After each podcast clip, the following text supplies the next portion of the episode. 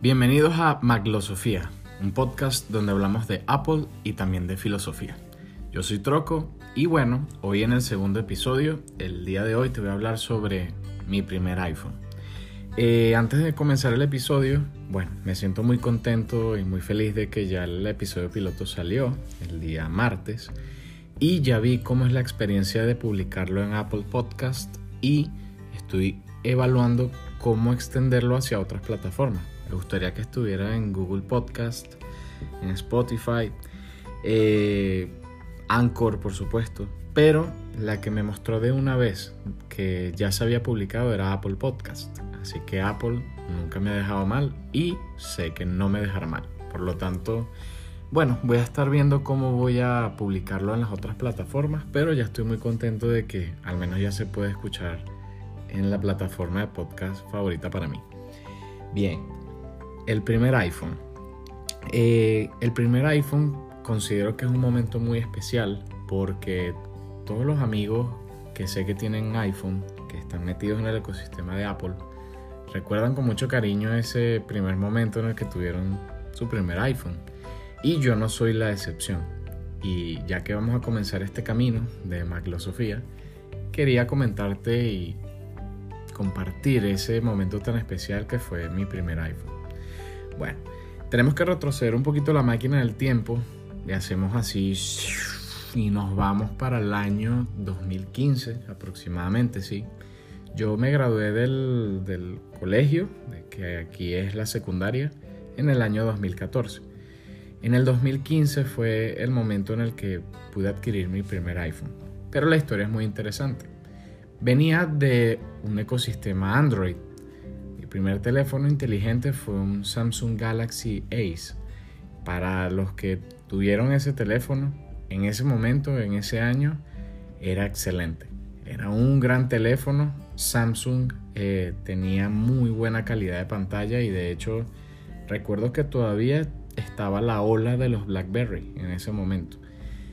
Eh, donde yo estudiaba, tú podías ver algunas personas que tenían iPhone, pero eran muy, muy pocas. Y cuando te permitían tenerlo y verlo, la única forma de entender un iPhone era saber que se parecía a un iPod, pero que tomaba muy buenas fotos. Pero ellos estaban restringidos a utilizar solo WhatsApp. En ese momento el WhatsApp era pago y el PIN estaba en BlackBerry y aquí era demasiado famoso, todo el mundo tenía BlackBerry. Y en mi caso, nunca tuve BlackBerry, tuve fue este Samsung. Y antes de ese Samsung yo tenía un Nokia, que era el Nokia N78. Para mí ese teléfono es el mejor teléfono que he tenido antes de mi iPhone y creo que si hoy en día lo consiguiera otra vez, de verdad daría un buen dinero por él solo por tenerlo y, y enmarcarlo, así como tengo aquí mi iPod enmarcado, con solamente verlo y nada, saber de que le, tengo un cariño muy especial a ese teléfono. Yo podía editar video en ese teléfono y aunque no lo crea, bueno, mis amigos Juan y Carlitos, que son mis mejores amigos desde la infancia, tienen pruebas de eso. Fernando, Fernando también, Fernando Treviso, tiene esa ese recuerdo de editar videos en ese telefonito tan pequeño. Bueno, volviendo al tema. Eh, yo tenía mi Samsung Galaxy Ace, mi papá tenía un iPhone. En ese momento, en el año 2015, eh, ya existía el iPhone 5. El iPhone 5 estaba por allí. Pero el actual de ese año, si no me equivoco, era el iPhone 6S. Eh, ¿Qué ocurre? siempre teníamos la discusión de que cuál de los dos dispositivos era mejor. Nosotros en ese momento trabajábamos juntos, eh, trabajábamos en el sector de, comercio. Su caso en su iPhone es que estaba muy restringido. No tenía la capacidad de hacer muchas cosas, o eso creía yo. Creo que el problema era el indio y no la flecha. ¿Qué pasa? Yo con mi Samsung hacía muchas actividades editaba fotos, mandaba listas de precios, me sentía muy cómodo en ese ecosistema y para mí simplemente era mejor, era superior al ecosistema de Apple. Pero un día, eh, luego de un trimestre más o menos exitoso en ventas, ya yo había reunido una platica importante y ya tenía unos ahorros suficientes como para decir, oye, me puedo comprar un iPhone. Cuando salgo al mercado, me doy cuenta de que los iPhone nuevos, en este caso los 6S, que venían en una caja blanca y el, el diseño de la caja mostraba la cara del iPhone y salía como un pez. Siempre me pareció increíble esa presentación del iPhone 6S y claro, ahí lo que nos estaban anunciando el wallpaper es que tenía 3D Touch. De hecho, me acuerdo que cuando tú presionabas fuerte la pantalla, este pez, que era un pez beta, se movía. Recuerdo mucho ver esa caja y decir, la deseo, necesito comprarme ese teléfono. Pero la realidad es que se salía de mi presupuesto por mucho. Fue entonces cuando yo me metí en la web, me metí específicamente en Mercado Libre y empecé a ver algunos precios de iPhone. Eh, ¿Qué ocurre con Mercado Libre? Mercado Libre a veces te pone precios que no son los reales y siempre cuando hablamos de la compra de un teléfono hablamos de una cantidad importante de dinero y da un poco de miedo. Da un poco de temor porque existen muchas personas que hacemos el bien, pero existen también muchas personas que están pendientes de robar, de estafar y bueno, da un poquito de miedo comprar en línea cuando, cuando son inversiones tan grandes. Pero bueno, eh, averigüé y contacté a una persona que su ocupación me dio mucha gracia y mucha curiosidad. Y es que resulta ser que era un piloto de avión. Eh, en mi ciudad existe un aeropuerto, está al otro lado de la ciudad de donde yo vivo, pero cuando te hablan del aeropuerto es un entorno seguro, porque allí existe mucha seguridad, de hecho hay un destacamento militar justo al lado del aeropuerto, así que como que dije, bueno, es un piloto de avión, en el peor de los casos estoy en un lugar bastante seguro y antes de que darle el dinero necesito ver el teléfono. Y, y por supuesto en ese momento mi papá me iba a acompañar, así que me sentía como respaldado. Entonces bueno, iniciamos ese viaje, ese trayecto desde mi casa hacia el aeropuerto y yo estaba escéptico. Yo había visto el teléfono de mi papá, en ese momento él tenía un iPhone 6, y yo lo veía y yo decía, conchale, no es mi estilo de teléfono, es muy pretencioso. Bueno, yo le busqué mil excusas. Es pretencioso, es un teléfono que no es tan bueno, solamente es caro. Eh, bueno, la cámara es buena, pero no puedo hacer muchas cosas con él simplemente tenía muchas ideas en mi cabeza que al final no se corresponden con la realidad.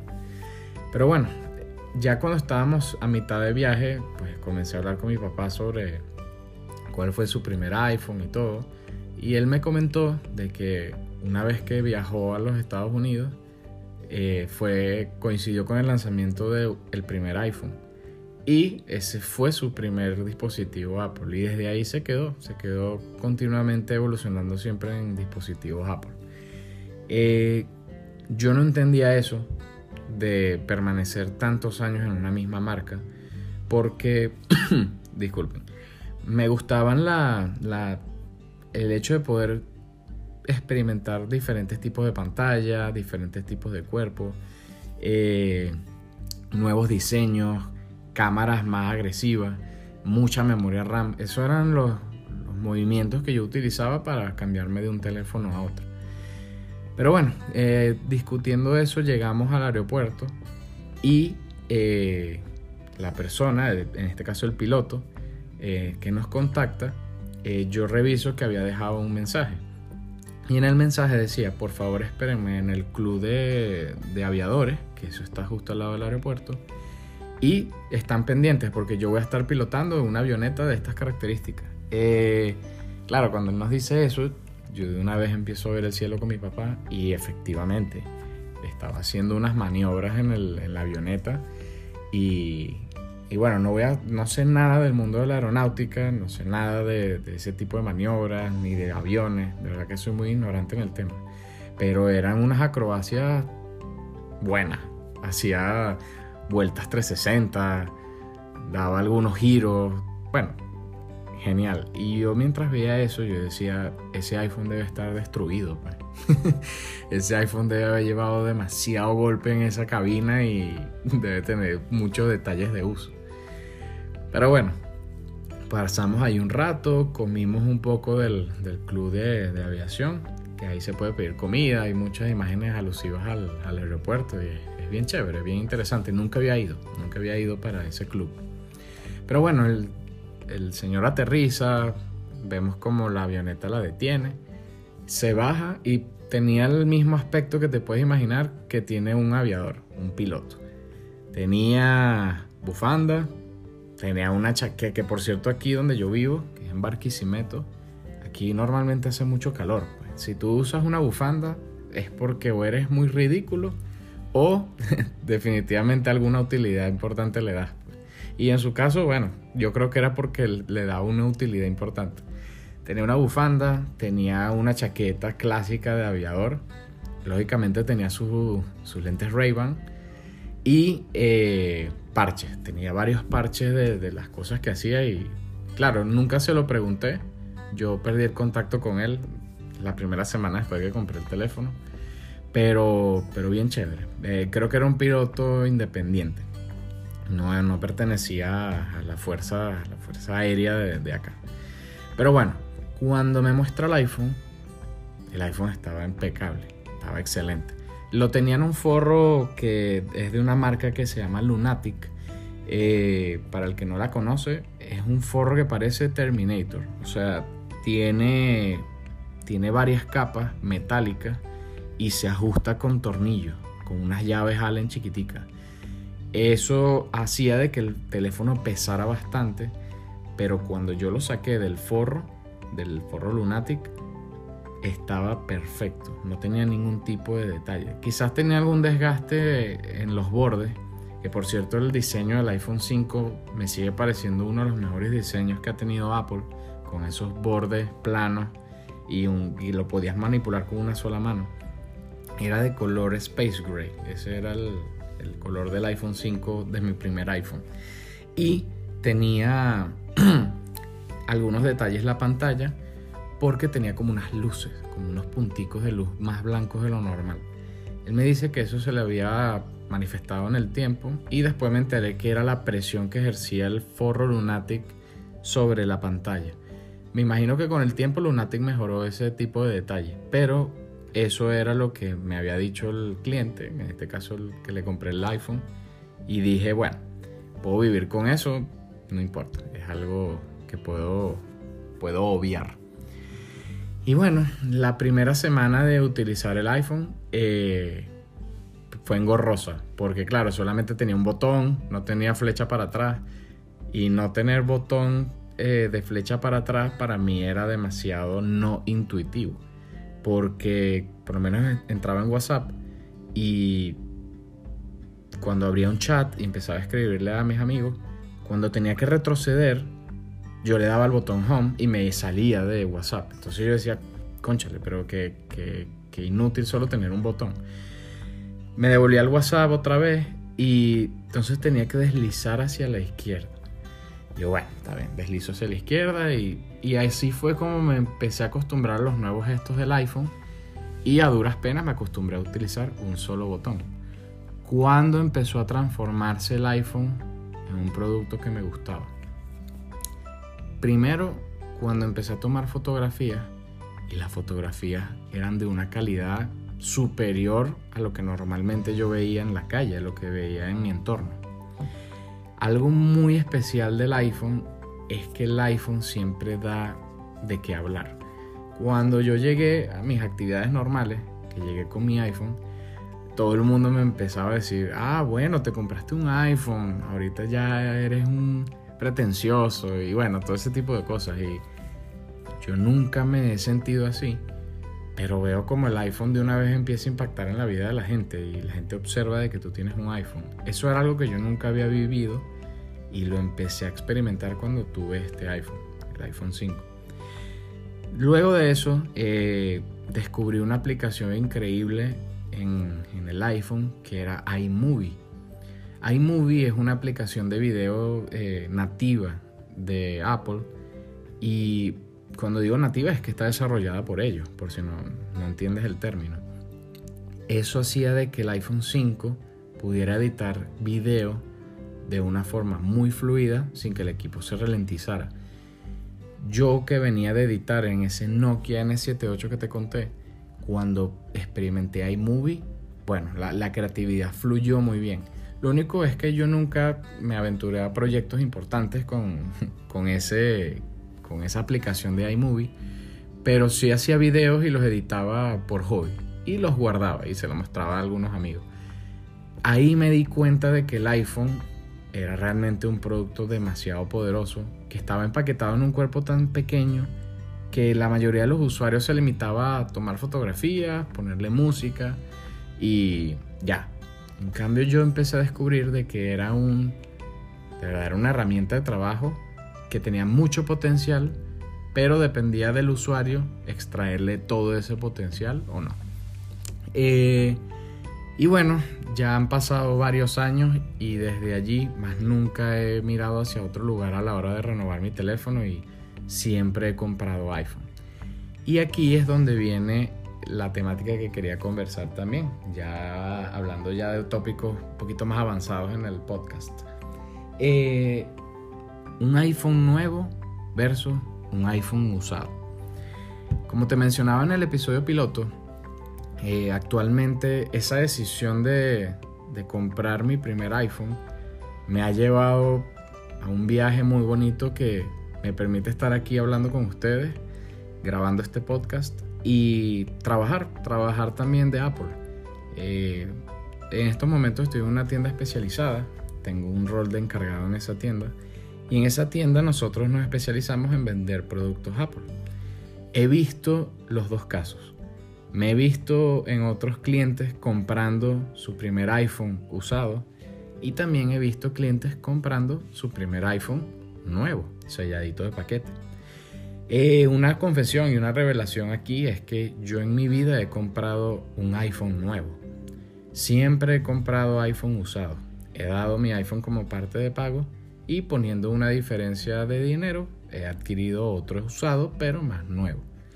He sido quisquilloso con que el equipo tenga unas características estéticas perfectas, que esté muy bien conservado, pero la realidad es que muy rara vez lo vas a conseguir sin detalle.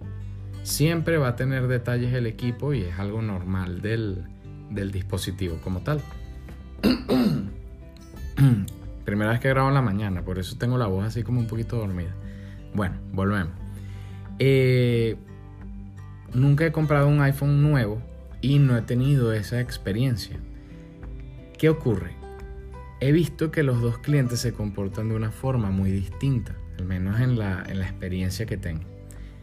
Los clientes que buscan un iPhone usado son clientes que generalmente han investigado demasiado sobre el iPhone, saben mucho, te preguntan cuánta memoria RAM tiene el iPhone, cuántos megapíxeles de cámara, cuánto es la condición de la batería y enfrentarse a esos clientes, si no sabes es duro, pero si te gusta Apple, como es el caso de todos los que trabajamos allá, es genial porque empiezan esas discusiones sanas con los clientes de cuál puede ser el mejor dispositivo para ellos, en base al presupuesto que cargan también.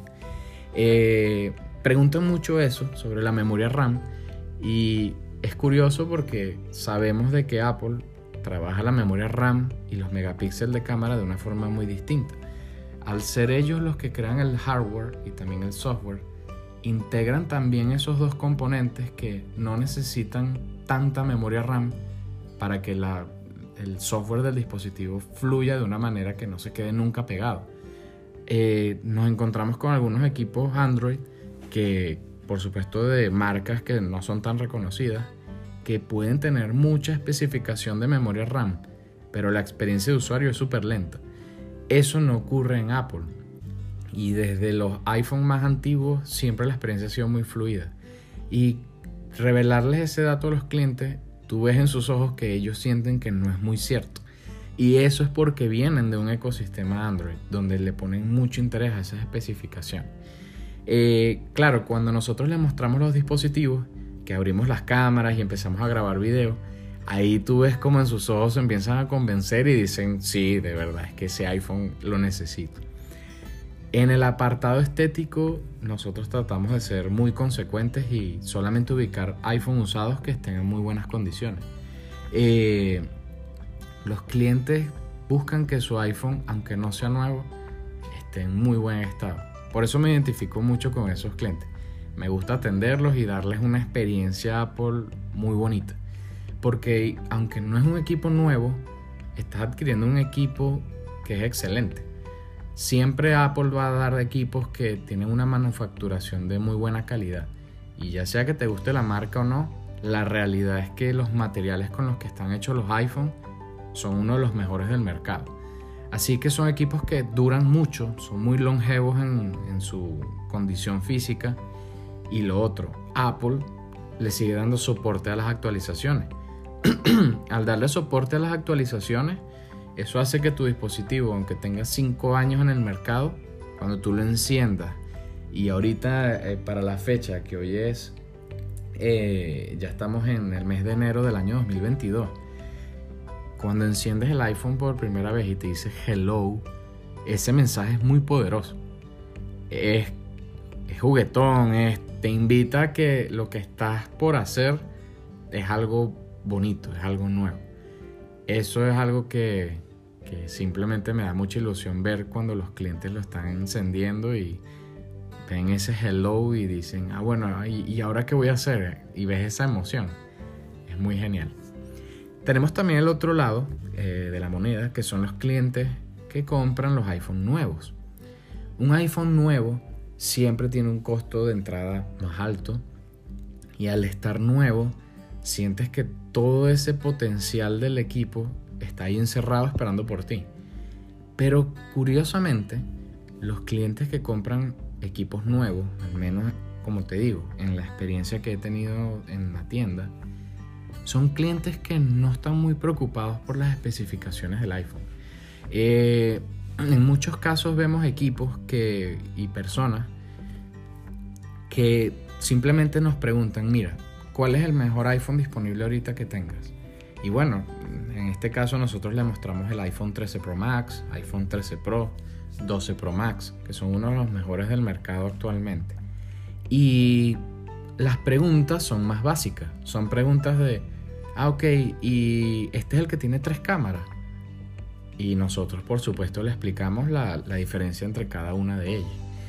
No hay preguntas sobre cuánta memoria RAM tiene el dispositivo. Creo que la pregunta más importante es cuánto almacenamiento tiene el iPhone. Y en base a eso el cliente se decide. Eh, los colores también juegan un rol importante a la hora de comprarse un iPhone nuevo, porque como no tienes una visual de cuál es el color real, sino que tienes una representación en la caja, siempre nos dicen, bueno, pero ¿cuál crees tú que es el mejor color para el dispositivo? En el caso de 13 Pro Max, sabemos que el azul sierra es el color predilecto, es el color especial. Y todo el mundo ve el azul sierra y le gusta. Pero tienes clientes que te dicen, mira, yo siempre compro iPhone de color blanco y yo quiero uno de color blanco, que en este caso es el silver. Ese son el tipo de exigencias que nos dan los clientes de los productos nuevos que hacen que la experiencia de venta sea muy distinta. Yo incluso siempre cuando atiendo a una persona y concretamos de que se lleva un iPhone nuevo, yo siempre le digo esta frase, le digo, bueno, ya facturamos, ya hicimos todo, ahora es tu momento de abrir tu iPhone. Este es un paso que es tuyo, pues, y no te lo voy a quitar. Porque inmediatamente también le compran los accesorios y quieren que le instalemos los vidrios templados, el hidrogel. Ya haremos un podcast más adelante sobre cuál de esas dos protecciones es mejor. Es muy interesante los resultados de esos tests. Pero bueno, eh, y no, las experiencias que la mayoría te dicen, no, no, ábrelo tú y ponle las protecciones, no importa. Es como que no ves esa emoción y yo digo, si yo estuviese en tu lugar y estuviese comprando un iPhone 13 Pro Max, yo creo, bueno, creo no, ya lo he hecho. Cuando compré mi primer Apple Watch, que el Apple Watch Series 3, eh, yo compré el, Apple Watch, me lo llevé sellado, me senté en mi habitación, en mi cuarto, en mi escritorio, puse el evento de presentación de cuando salió el Apple Watch, que por cierto ese video es increíble, que fue la primera vez que salía algo como el Apple Watch en el mercado. Y mientras veía el video, fui haciendo el unboxing del reloj y la experiencia fue de esas que te espelucan el cuerpo, fue, fue bien especial. Haría lo mismo si me comprara un iPhone 13 Pro Max. Yo jamás permitiría que nadie le quite esos dos precintos de seguridad que no sea yo mismo. Pero no creas que porque te cuento esto es la regla y la norma.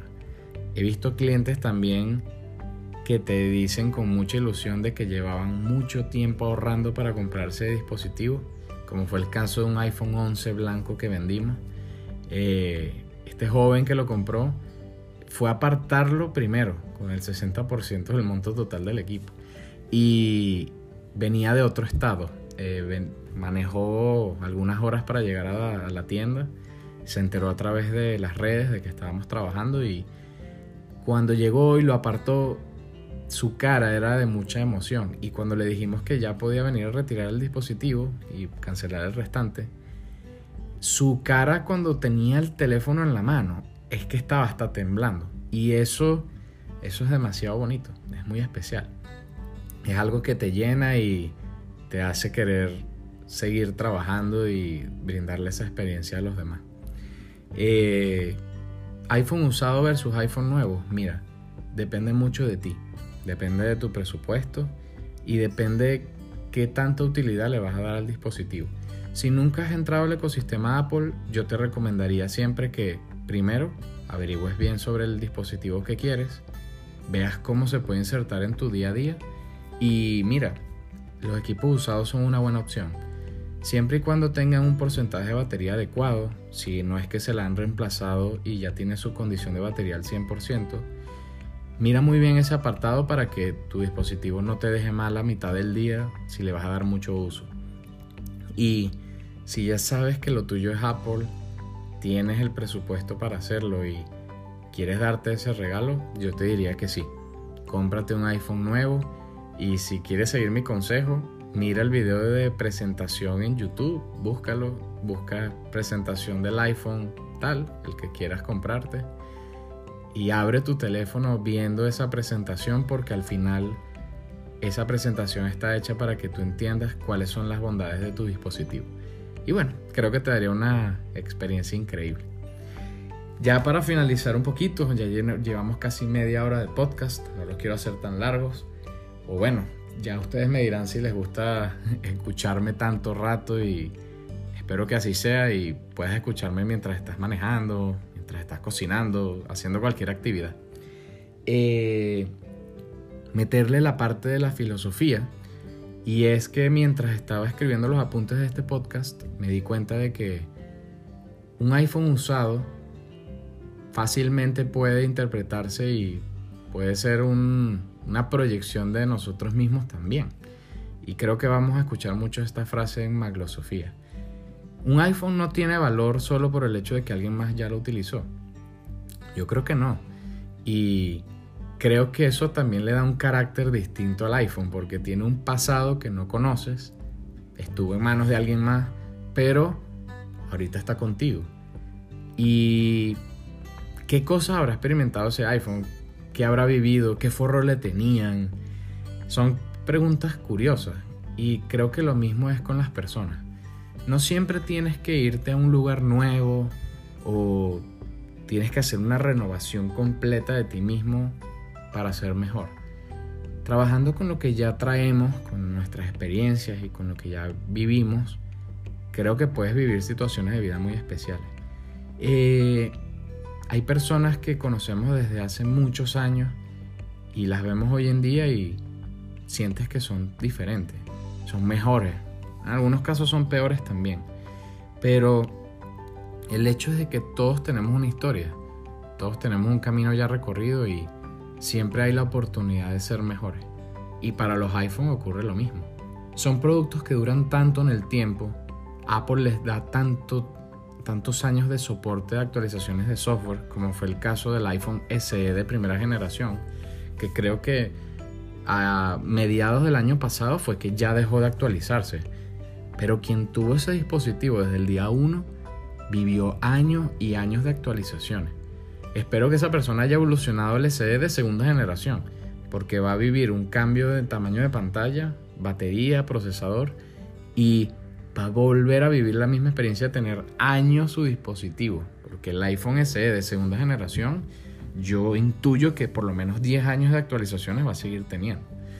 Así que eh, un iPhone usado a lo mejor también le dio muchos momentos felices y momentos de productividad a otras personas.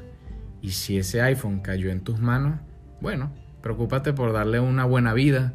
Si está en tus posibilidades estéticamente, ponlo mejor. Eh, cómprale un silicon case con el color que a ti te guste más. Si está en tu oportunidad, cámbiale el, el chasis al equipo para que si tenía el chasis un poquito desgastado y maltratado, ponle uno nuevo y refrescalo. Y así cuando tú vayas a entregarle ese iPhone a alguien más, puedas ver en sus ojos esa misma felicidad de la que yo te hablo, que he visto en los clientes que se compran un nuevo iPhone. Y si lo compras nuevo, entonces prepárate para vivir una nueva experiencia, para entender lo que se llama calidad y simplemente hacer tus días más sencillos. Bueno, este fue el segundo podcast de Maglosofía. Gracias por quedarte hasta aquí si lo hiciste. Y bueno, te deseo mucho éxito y nos vemos la próxima en el próximo episodio. Que estés muy bien.